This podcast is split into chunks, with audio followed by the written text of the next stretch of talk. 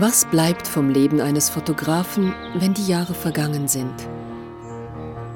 Wenn von seinem Handeln, seinen Gedanken, seinem Wirken kaum mehr übrig bleibt als im tiefen Labyrinth der Zeit verstreute Spuren. Wer kann sagen, wo die Gegenwart endet und wo die Erinnerung beginnt? Hans Steiner hat ein immens großes Archiv von fast 100.000 Fotografien hinterlassen. Diese mit einer 120. Sekunde Belichtungszeit aufgenommenen Bilder stehen für kaum 15 Minuten Blendenöffnungszeit eines Fotoapparates. Das wiederum entspricht 30 Sekunden pro Arbeitsjahr. Ein Abgrund, der das Maß der Dinge umreißt, in dem die Zeit zum eigentlichen Gegenstand der Fotografie wird. Eine Zeit, aus der fragmentarisch das Glück und das Unglück der Menschen hervortreten. Im Aufblitzen des Augenblicks enthüllen sie das Drama ihres Lebens, rufen ihre verlorenen Träume wach und lassen ihre alten Liebesgeschichten wieder auferstehen. Die Fotografie ist hier der Brunnen ohne Boden einer unheilbaren Sehnsucht, der lebendige Schatten eines verloren gegangenen Gedankens. Sie erschafft die Legende, überschreitet die Grenzen der Intimität und verleiht der Erinnerung eine Gestalt, um deren Sinngebung sich andere bemühen werden.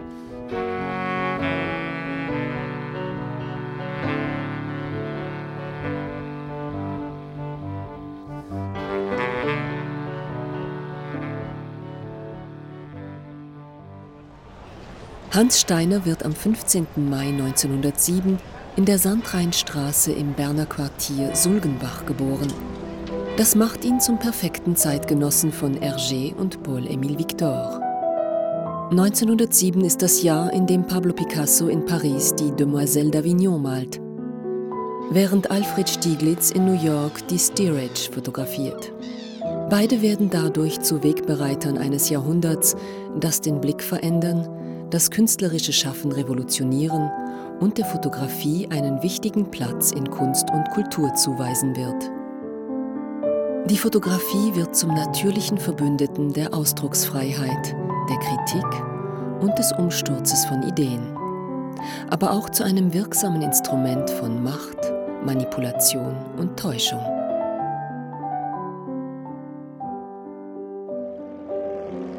1907 ist auch das Todesjahr von Alfred Jarry, diesem befremdlichen Schriftsteller, den Steiner 20 Jahre später per Zufall mit seiner Aufnahme der drei Buchstaben UBU auf einer Flugzeugtragfläche am Schweizer Himmel würdigt. König Ubu ist Jarrys berühmteste Theaterfigur. In Erwartung dieses Augenblicks, wie ihn der Zufall ironischerweise im Chaos des Lebens entstehen lässt, Fäden spinnend, die allen Anschein der Vernunft haben, beginnt Steiner wie in einem Roman von Balzac mit 16 Jahren eine Lehre bei einem Notar. Bevor er das wird, wovon er zweifellos seit seiner Kindheit geträumt hat, Fotograf.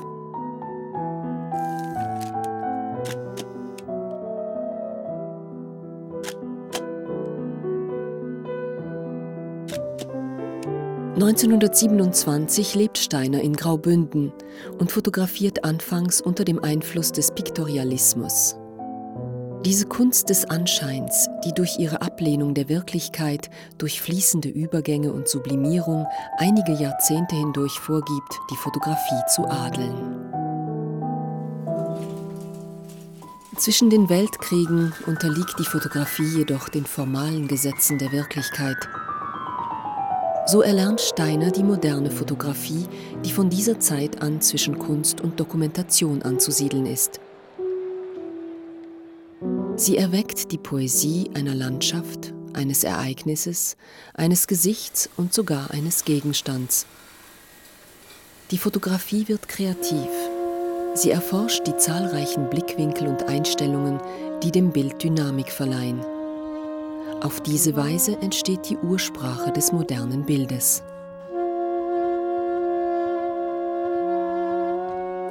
Hans Steiner verwandelt Schritt für Schritt seine Darstellung der Welt in ein Archiv seines eigenen Lebens. Zuerst imitiert er bis zur Perfektion den charakteristischen, subtilen und federleichten Stil Albert Steiners, des großen Graubündner Fotografen. Ein Namensvetter, der sein erstes Modell wird. In der Folgezeit schöpft er seine formalen Inspirationen aus der zeitgenössischen Ästhetik. Er entwickelt seinen eigenen Stil und legt Bild für Bild die Größe seines eigenen Talents frei. Steiner durchläuft keine der Schulen, die sich in jener Zeit der Modernität verschrieben haben, zeigt sich aber aufnahmefähig für die ästhetischen und plastischen Experimente seiner Zeit. Er integriert in sein fotografisches Protokoll das Auge Laszlo Moholy-Nagy, den Blick Alexander Rutschenkos, die soziale Komponente August Sanders bis hin zum Formalismus Albert Renger-Patschs. Vogel- und Froschperspektive, Diagonalen, perspektivische Wirkungen und Luftbilder, sie alle sind formale Modelle, die in der Avantgarde und in der neuen Fotografie entstanden sind. Ästhetische Charakteristika, die in den 30er und 40er Jahren zu weit verbreiteten Archetypen werden. Ab 1932 arbeitet Hans Steiner für illustrierte Zeitschriften. Er verschreibt sich dem schweizerischen Dokumentarstil, subjektiv und poetisch, der auch seinen Zeitgenossen Paul Senn, Gotthard Schuh, Hans Staub, Jakob Tugener, Emil Schultes sowie Theo Frey zu eigen ist.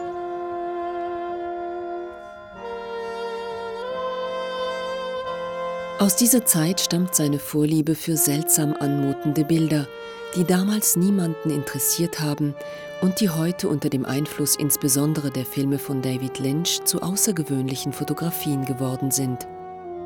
Das Absonderliche, das Irrationale, das Unerwartete enthüllen eine eigentümliche Dimension Steiners, die seine Epoche nicht zu erkennen vermochte.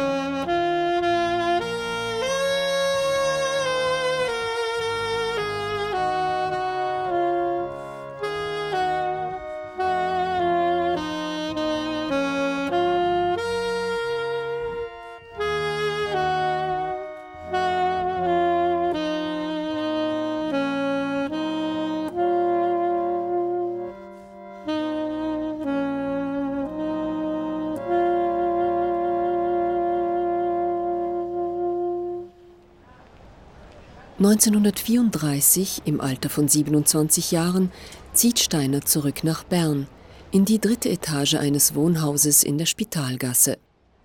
Er richtet dort ein Atelier und ein Fotolabor ein und betreibt ein Porträtstudio, das er bald in die Hände von Mitarbeitern übergibt, während er zahllose Reportagen für die Zeitschriften Sie und Er, Schweizer Illustrierte, Berner Illustrierte und später für die Wochenzeitung Die Woche erstellt. Die Gesellschaft definiert sich von jetzt an durch Bilder, die sich um ihre Zurschaustellung bemühen. Aus diesem faszinierenden Spiel mit Spiegeln ohne Spiegelbild, aus dem weder Wahrheit noch Lüge hervorgehen, wird eine Darstellung der Welt erschaffen. Diese beschwört über die Fotografie Tragödien und Unrecht herauf, aber auch Hoffnung und vor allem die unendliche Schönheit der Dinge.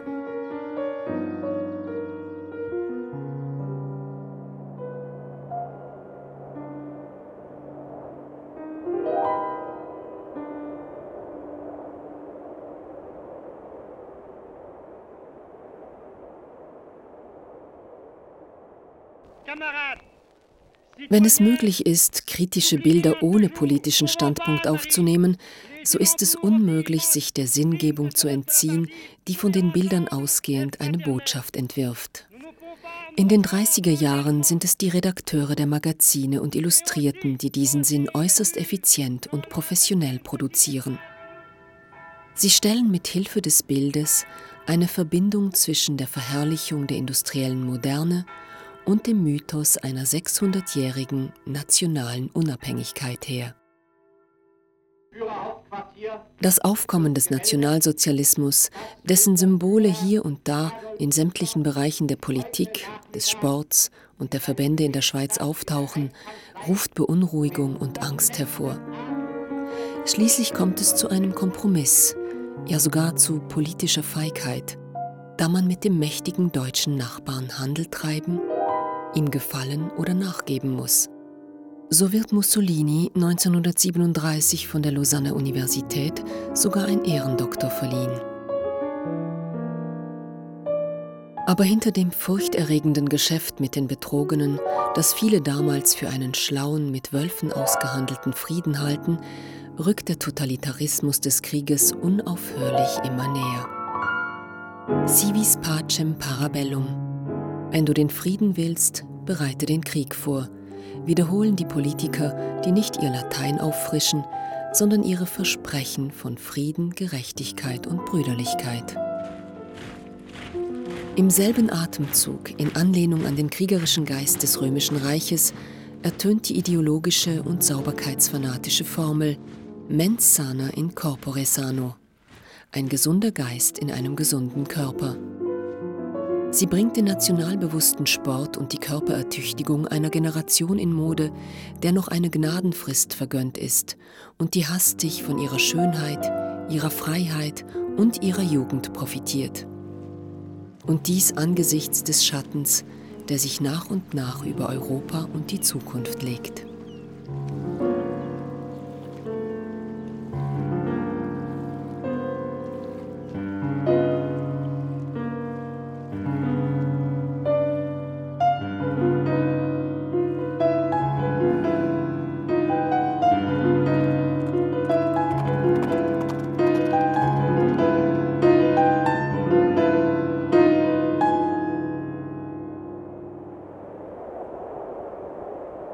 Hans Steiner hat sich immer zu den Bergen hingezogen gefühlt. Im Winter läuft er dort Ski, im Sommer unternimmt er Wanderungen und Klettertouren. In einer Hütte in den Berner Alpen lernt er auch Annie Sessler kennen, die er im Oktober 1934 heiratet. Das Gebirge zwingt dem Fotografen seine ästhetischen Gesetze und sein Vermächtnis des romantisch Erhabenen auf. Bei Steiner führt das zu einer Philosophie, die aus der Freude an der Betrachtung, aber auch aus Mut und Demut entstanden ist. Eine unerlässliche Haltung angesichts der Gefahren, die dort unvorsichtigen Touristen, aber auch erfahrensten Bergsteigern gleichermaßen drohen. Eine enge Freundin von Steiner, die Schriftstellerin Susi Meink, beschrieb in ihrem heute in Vergessenheit geratenen Roman Frühling im Schnee ein Roman von jungem Skivolk, die Lebensart und die Ideale dieser Generation.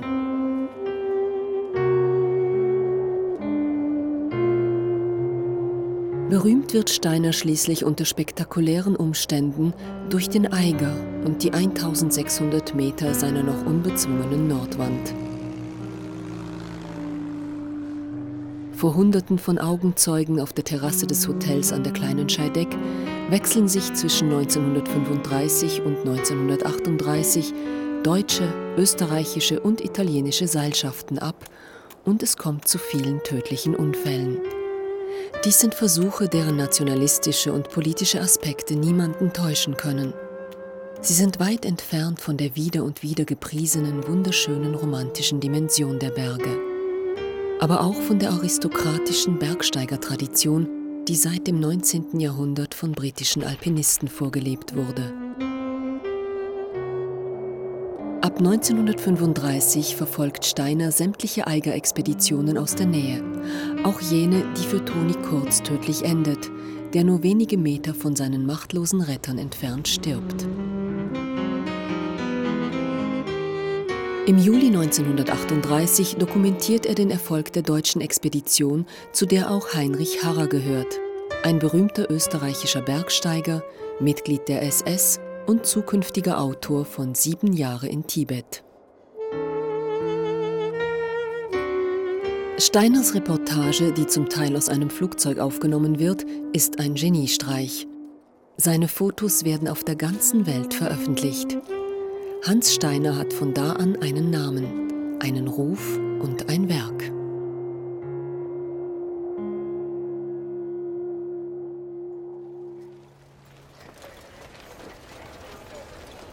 Als der Krieg im September 1939 ausbricht und die Armee mobil macht, wird ein Porträt Henri Guisans, das einige Jahre zuvor von Steiner aufgenommen wurde, zur offiziellen Ikone gewählt.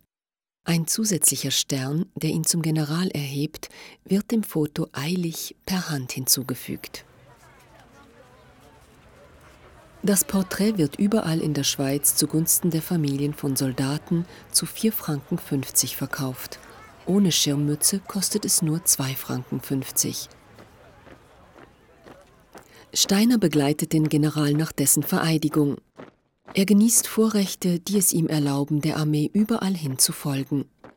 Er ist dabei, wenn Soldaten rekrutiert werden, wenn für das nächste Gefecht trainiert wird, wenn sich Soldaten in der Kälte und im Schnee einrichten oder scheinbar veraltete Gerätschaften durch die Schweizer Landschaft schleppen. Scheinbar veraltet denn in Kriegszeiten gehören Falschmeldungen zur Kommunikation.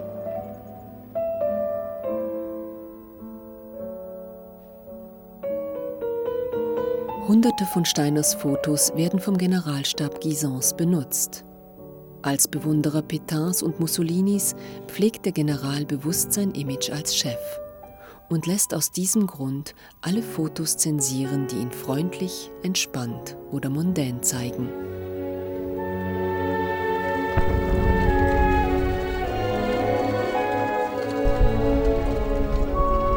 Am 17. Juni 1940 finden 42.000 Soldaten der französischen Armee, die nur knapp den Deutschen entkommen sind, im Schweizer Jura Unterschlupf. Unter ihnen sind 16.000 polnische Soldaten. Hans Steiner fotografiert diese völlig erschöpften Männer, die fürs Erste der Katastrophe, vielleicht sogar dem Tod entronnen sind. Der Krieg bricht in die zerbrechliche Neutralität der Schweiz ein. Diese entwaffneten Soldaten werden in der Schweiz interniert, wie es später auch vielen Russen, Amerikanern oder Deutschen widerfahren sollte. 1945 werden französische und belgische Kinder dank der Vermittlung des Roten Kreuzes in der Schweiz aufgenommen.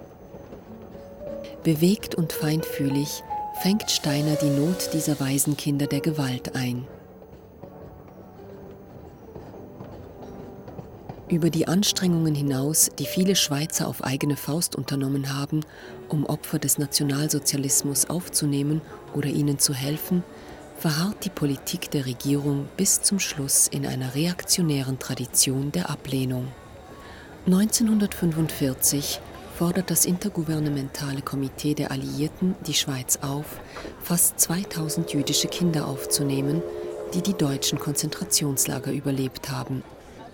Ein offizielles Schreiben der Schweizer Behörden vom 30. Mai 1945 beruhigt den Sekretär des Eidgenössischen Justiz- und Polizeidepartements und präzisiert, dass eine bestimmte Anzahl der Kinder, die wir erhalten werden, zu gegebener Zeit dem intergouvernementalen Komitee anvertraut wird, das sich angeboten hat, uns zu helfen, sie loszuwerden.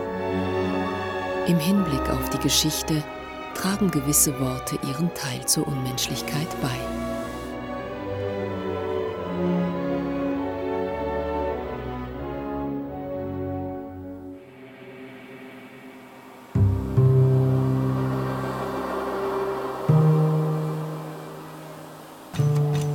Während der Nachkriegszeit werden Wachstum, aber auch Vergessen angestrebt. Es ist eine Zeit bestehend aus Mythen, Halbwahrheiten und ideologischen Konstruktionen, die sich für eine akzeptable Geschichtsschreibung eignen. Mit ihrem intakten Produktionsapparat, ihren umfangreichen Kenntnissen in den Bereichen der Wissenschaft, des Finanzwesens und der Industrie, auch dank des Kalten Krieges, der auf bewundernswerte Weise dazu beiträgt, eine wenig ruhmreiche Seite ihrer Geschichte umzublättern, stellt die Schweiz die Zeit nach dem Krieg konsumorientiert und optimistisch dar. Die Produktion kommt in Schwung, die Produktivität steigt und der Tourismus erwacht zu neuem Leben. Die Schweiz ist eine riesige Baustelle, auf der Staudämme, Straßen, Tunnel und Brücken entstehen. Die gigantischen Projekte erfordern immer mehr Arbeiter, die zum Großteil aus dem Ausland emigriert sind. In zahlreichen Publikationen, die häufig von Steiner illustriert werden, sind die Arbeiter ohne Zynismus, aber mit Scharfblick die Handwerker des Reichtums von morgen. Die Schweizer Nation überschreitet auf diese Weise die Grenzen einer mythischen Tradition, indem sie ihre industrielle Modernität stärkt.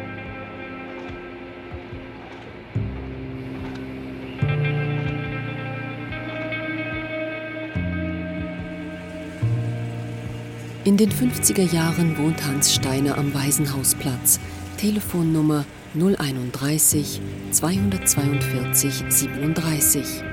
Er unternimmt mit dem holländischen Industriellen van Leer zahlreiche Reisen außerhalb Europas. Von Afrika nach China über Indien und Indonesien entdeckt Steiner aus seinem Flugzeug erstaunliche Landschaften von außergewöhnlicher Vielfalt. In Schwarz-Weiß werden sie abstrakt und irreal. Zurück am Boden gehen das Glück des Augenblicks und der warme Blick des anderen Hand in Hand mit dem himmelschreiendsten Elend.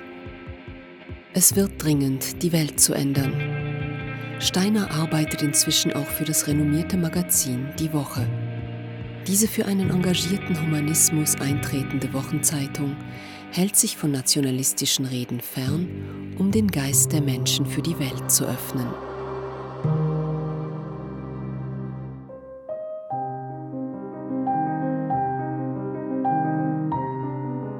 Steiner hat im Verlauf von 30 Jahren Hunderte von Frauen fotografiert. Ob Auftragsarbeit, persönliche Muse, Modell, Freundin, Komplizin oder heimliche Schwärmerei spielt keine Rolle. Diese Fotos zeugen häufig von einer Komplizenschaft, bringen den Hauch von Verlangen zum Ausdruck, lassen die Existenz eines vergänglichen Glücks erkennen. Eine Theorie der Blicke, die vielleicht als Erklärung dienen könnten, wenn die Melancholie einsetzt, hartnäckig und rücksichtslos. Der Kuss jedoch ist selten. Dieses intime Zugeständnis ist Teil jener Freiheit, von der viele damals noch nicht wissen, wie sie zu leben ist. Die Figur der Frau, ob voller Begehren oder Raffinesse, mondän oder entspannt, verleiht Steiners Weltansicht eine Struktur. Sie steht zweifellos für das Glücksgefühl eines Lebens inmitten der zerbrechlichen Schönheit der Dinge.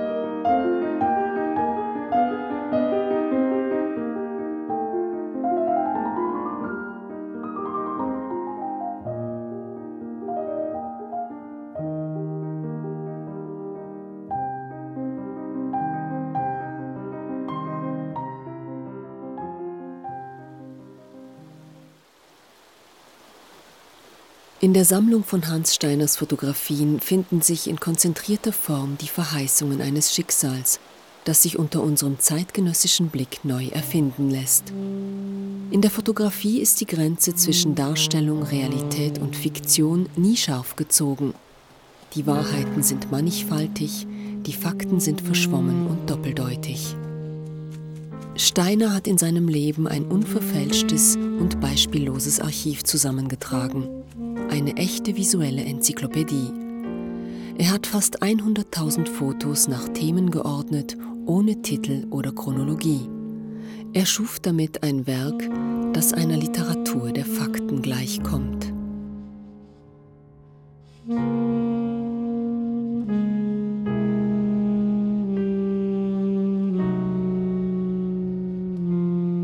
Diese Fotografien lassen im Querschnitt die Gesellschaft an uns vorüberziehen die Industrie, die Frauen, die Maschinen, die Freizeitbeschäftigungen, manchmal das Sonderbare.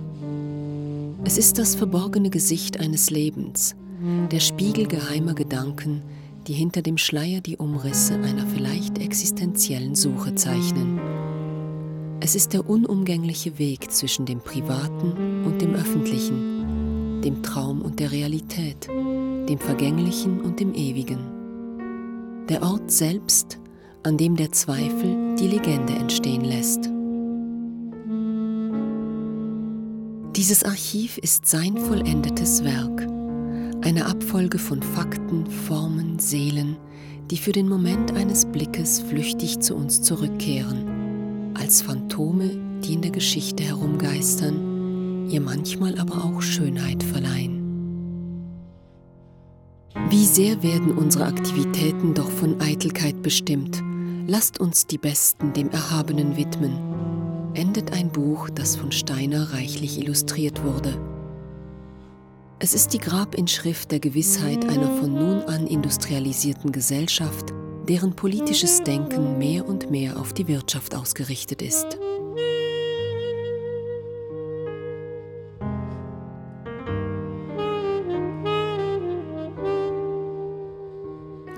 Weiß oder wird je wissen, was das Erhabene für Hans Steiner war. Er stirbt am 3. Mai 1962 an einem Herzinfarkt im Alter von 55 Jahren. Wenn Spuren, selbst flüchtige seiner Gedanken und seines Handelns geblieben sind, dann sind sie sicherlich in seinen Fotografien zu finden. 100.000 Fotos, 15 Minuten Blendenöffnungszeit. Das Schicksal eines Fotografen. Der Roman eines Lebens.